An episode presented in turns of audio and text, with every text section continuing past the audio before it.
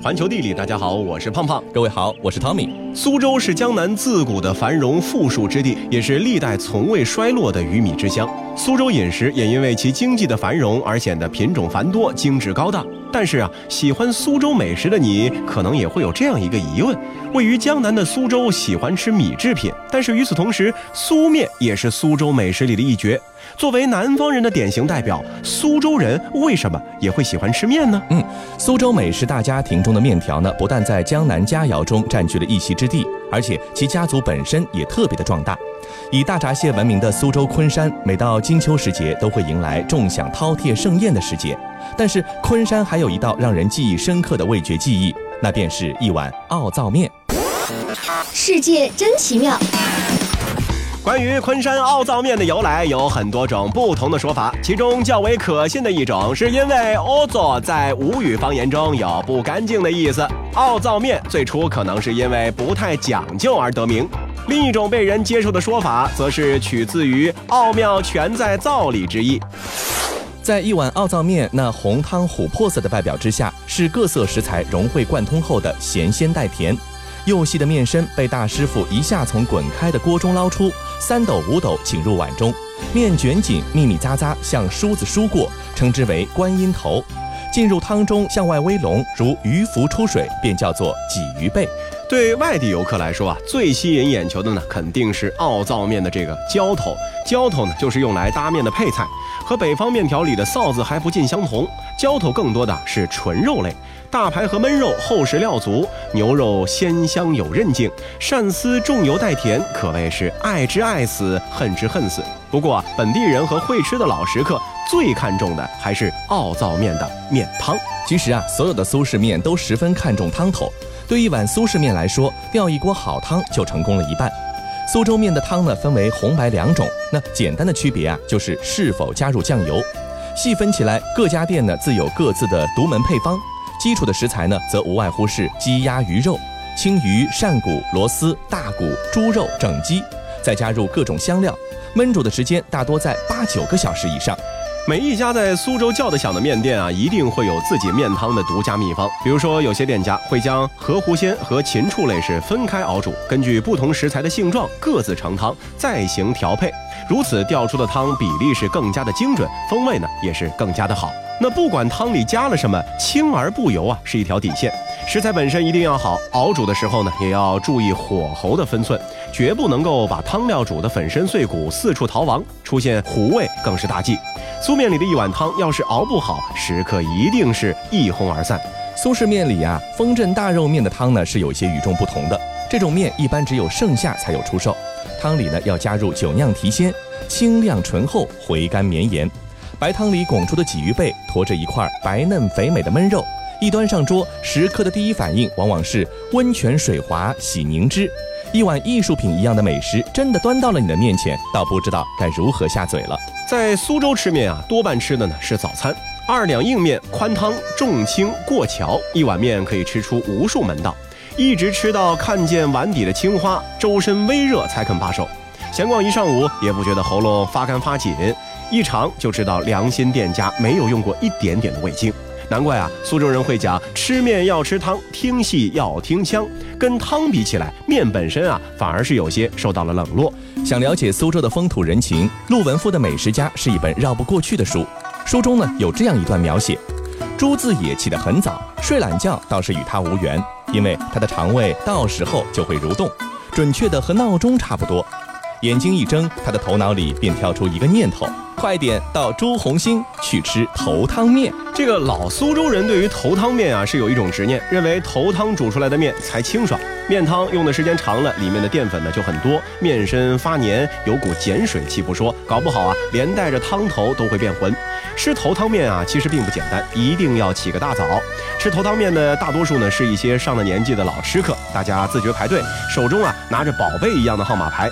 店里的服务员呢，很少会主动跟你搭话，大多需要食客去主动的提出要求，不然的话，拿到手的那一碗一定是没什么特色的普通面条了。苏州的面呢，还讲究汤烫、面烫、碗烫和浇烫，四烫俱全才能够吃得心满意足。不过，如今的苏州面和过去相比呢，也有了很大的区别。美食家里朱自野那个年代的面条呢，今天恐怕是很难吃到了。不少店家为了满足人多势众的吃货们，大多呢已经采用了机器制面，而不会像过去一样用手来擀面。那这样一来呢，用于防止擀面时发生粘连的面粉就用不到了，所以面汤也不会像过去那样容易变浑。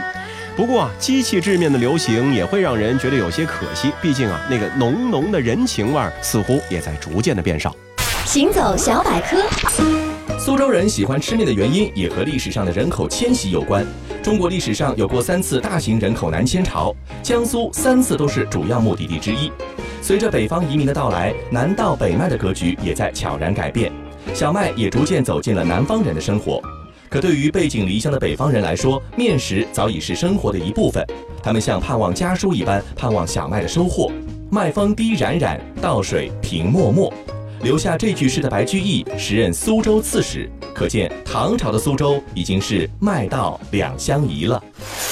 那对于那些饱受战乱之苦的北方人来说啊，苏州真的是一块风水宝地。嗯，除了太平天国等时期的短暂战火摧残啊，这里多数时间呢都是红尘中一等富贵风流之地。长久的富足让苏州人有时间和能力来钻研吃喝。来自北方的面在苏州呢开始了它的消费升级。苏州人把吃面的技能点都点在了吊汤上，但是这并不意味着苏式面都是千篇一律的观音头鲫鱼背。比如说两面黄就是苏式面中最特立独行的存在。两面黄看起来呢就像是盖浇泡面饼，还有点像面条版的三鲜锅巴。小心翼翼地掀开面饼，会发现这个盘底呢会有一层浅浅的卤汁，鲜香透亮。轻轻地挂在金黄的面条上，夹带着浇头和卤汁，把面条送进口中。有的呢是外脆里嫩，有的呢是外面软滑，里面酥香。一两颗虾仁、扇段从面条中呢蹦出来，适时送上弹牙的口感，以及来自河湖的鲜甜馈赠。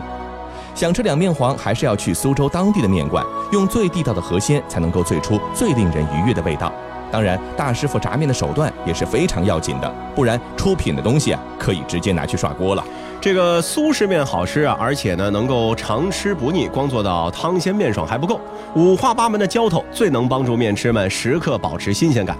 每次在面馆里头选浇头啊，都跟点菜差不多：鲍鱼、素椒、炒肉、卤鸭、焖肉、虾仁儿、鳝丝、雪菜肉丝等等常规操作，还有三虾、秃黄油、熏油这些奢侈版本。不少面馆啊都会友好的考虑到吃货们想多吃多占的心情，贴心的推出了双浇、三浇，甚至是四浇，让人一次吃个够。那这浇头的吃法呢，其实也分花样。面浇呢是直接盖在面上，底浇呢是放在碗底。过桥则是单独盛在碟中，怎样吃法呢？是全凭个人喜好。然而焖肉底浇、鳝丝过桥这两个品种呢，是绝对不会错的。如果不要浇头，那就是一碗光面，也就是苏州人俗称的阳春面。这个浇头对一碗苏式面的贡献啊，其实并不限于此。浇头的汤汁也是无上法宝，一勺原汁浇在滚烫的汤里面，瞬间就会焕发出活力啊！这个面汤浇头才算来了一场真正的灵魂交流。同样的，我们也不可以忘记面碗中的那些默默奉献的配角们，最后加入的那一勺猪油，撒上的那抹青蒜叶，他们也有属于自己的免油和重青这样的秘密口诀。有人也爱配上一碟细切姜丝，浇上香醋，入口微辣温热，驱散了油脂的凝重，拍拍肚皮，转身离开，脚步轻快。吃面呢，早就已经融化在了苏州人的生活当中。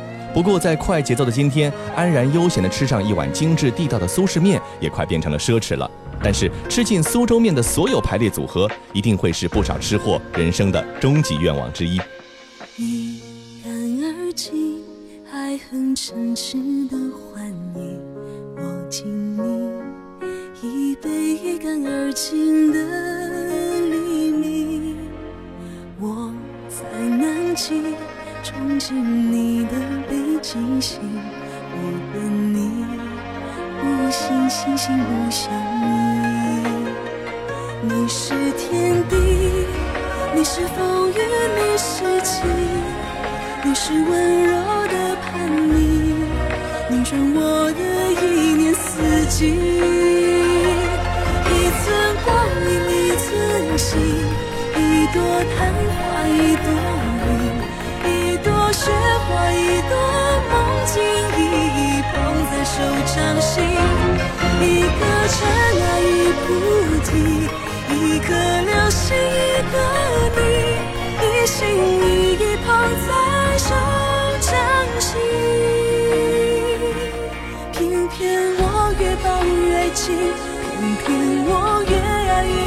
心。偏偏要爱到万箭穿了心，才死心。左手掌握着空心，右手掌握着痴心，十指紧扣一本心经，刻骨铭心这苦心，可不可以不甘心？可不可以不认？如果可以，那我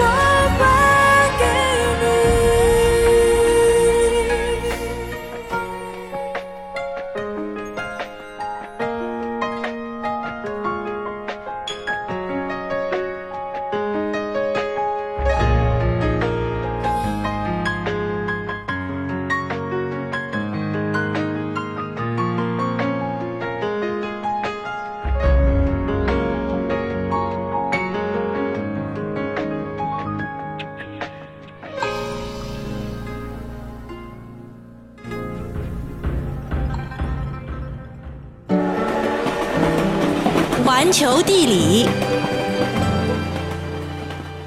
欢迎回到环球地理，大家好，我是胖胖。各位好，我是 Tommy。苏州人吃面的习惯由北传到了南，而中国北方喝茶叶的习俗则是由南方传到了北方。嗯，中国呢是茶叶的原产地，也是茶文化的故乡。中国人民对茶叶的开发和利用啊，可能是始于史前时代。而作为茶树原产地和原始分布中心的西南地区呢，应该算是中国茶文化的一个发祥地。茶叶的早期利用啊，是古老巴蜀滇黔文化的特殊成就之一。有可靠的文献记载表明啊，早在西汉时期，巴蜀地区吃茶就已经比较普遍了，茶叶甚至已经是市场上的一种商品了。两汉以后，吃茶风气呢逐渐传播到了长江中下游各地。六朝时期，乃成为了南方常见的一种饮食生活习惯。经过相当长的一段时间的浸染流播，到中唐以后，饮茶在华北地区才开始风行，并且传往西北游牧地区。茶叶终于在全国范围内成为了和酒并驾齐驱的一大饮料。茶叶从南方走向了北方，究竟经历了怎样的历程？那接下去的节目里，我们就和你一起来聊一聊。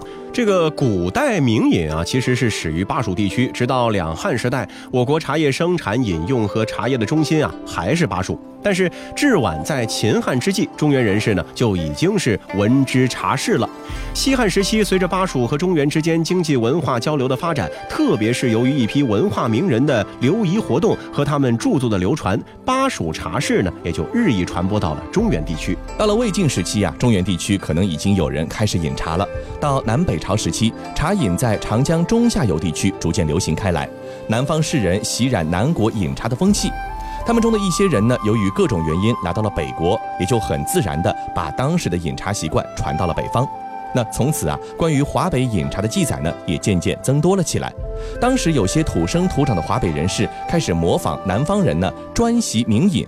但是真正喜好饮茶，仍然是被当时的人认为是江表残民、远来降者。而北方人士，特别是鲜卑贵族阶层，对此呢是持一种鄙视和排斥的态度的。但是奇怪就奇怪在啊，自此以后，直到唐代前期，文献中竟然几乎找不到有关华北人士饮茶的记载。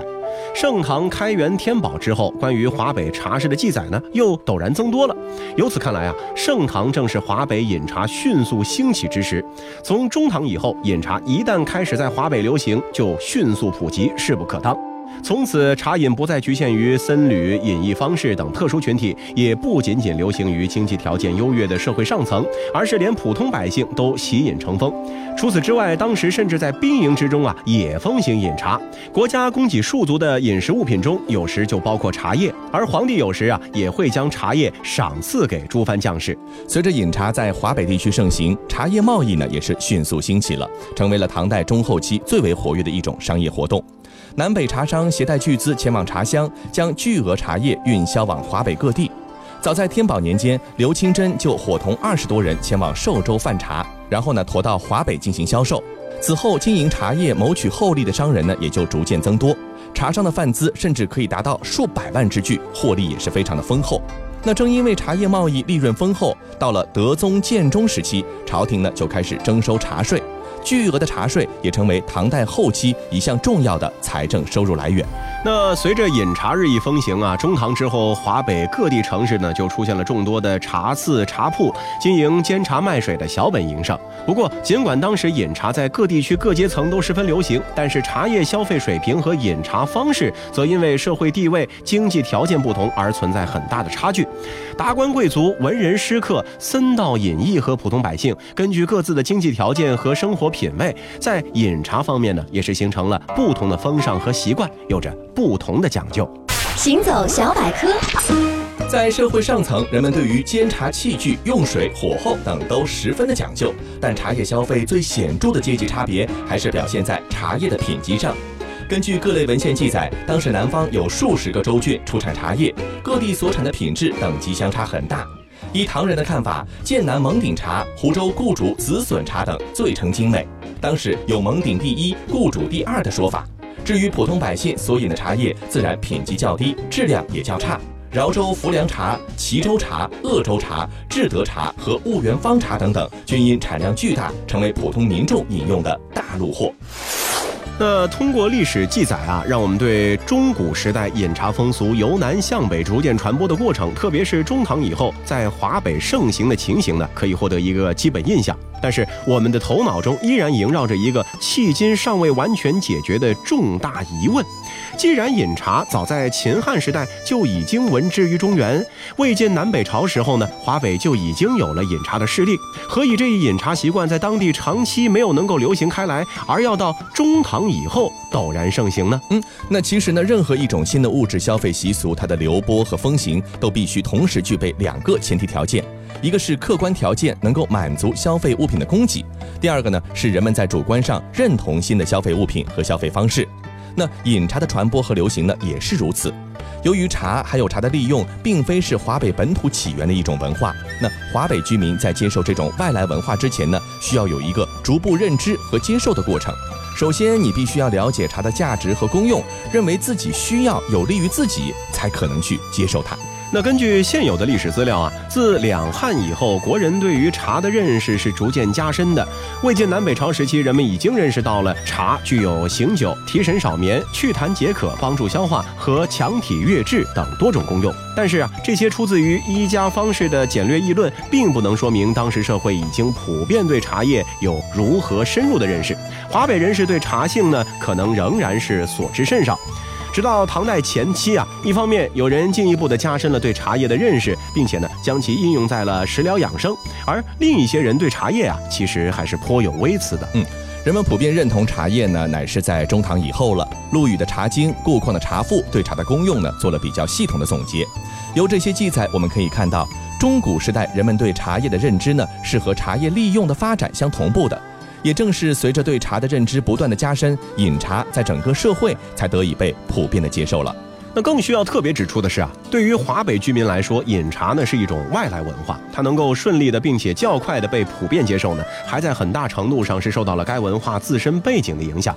一般的说啊，由高位向低位的文化传播呢，会比较的顺利而且迅速；反之，则可能遭遇到较多的阻力，而导致传播迟缓，甚至是难以实现传播。这个饮茶呢，作为起源和形成于南方的一种饮食风尚，尽管在南方已经流行日久，并且呢早已声闻于北方。但是其北传的过程呢，也并不顺利，期间竟然花费了多个世纪之久，这和中唐以前南北文化地位的悬殊差异显然是不无关系的。世界真奇妙。长期以来，在中原人士的心目中，南方乃是荒蛮之地。即使经过六朝时代数个世纪的发展，对南方文化的轻视甚至鄙夷依然在一定程度上存在。对于来自那里的饮食异俗，人们长期采取漠视甚至抗拒的态度，是完全可以理解的。自北魏以后至唐代前期，最高统治阶层中的多数人，要么本出胡族，要么胡化甚深。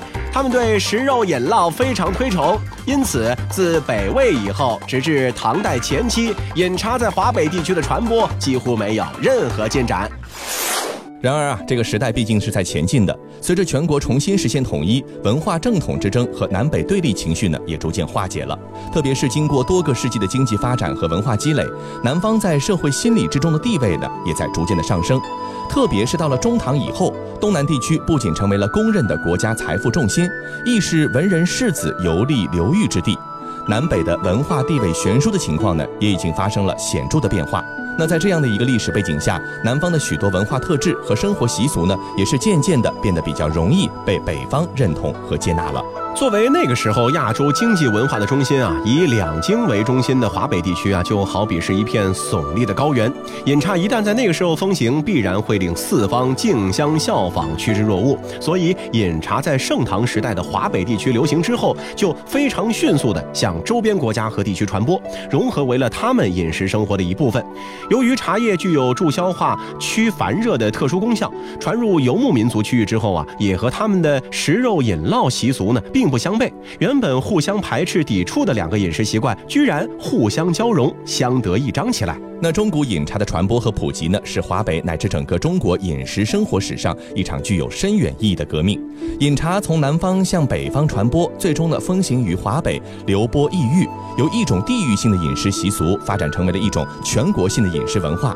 不仅呢是从根本上改变了华北江酒并重的古老的饮料结构，并且呢确立了此后一千多年来中国人茶酒并重的饮料消费传统。那如果从更广阔的时空范围来评估它的重要历史意义的话，就不难发现啊，中古时代呢，原本只是一种南方地域性饮食习俗的茶文化，在华北这个经济文化高度发达的核心区域风行之后，消费需求和文化品味迅速得到提升，已经开始显露出了它的世界性的意义。借助于大唐文化的强大声威，茶叶和饮茶习俗在中古后期呢，开始东传日本和朝鲜半岛，更是以茶马贸易作为先导，由华北内地传播到了西北游牧地区，而后波浪式的传播到了中亚、西亚，甚至远达欧洲，那逐步形成了现如今庞大的饮茶文化圈。好了，以上就是这期节目的全部内容，非常感谢您的收听。如果您喜欢我们的节目，也欢迎您订阅我们的专辑。这期节目就是这些，我们下期再见。谁的手放进水满捞起一杯茶，把下午的山水染出。早午间几次楼顶也落进了繁华，喝茶的人啊，只剩我们俩。那句是深今夜色渐落手的话，让所有的输赢不分上下。茶盏里乾坤变化，却辨不出真假。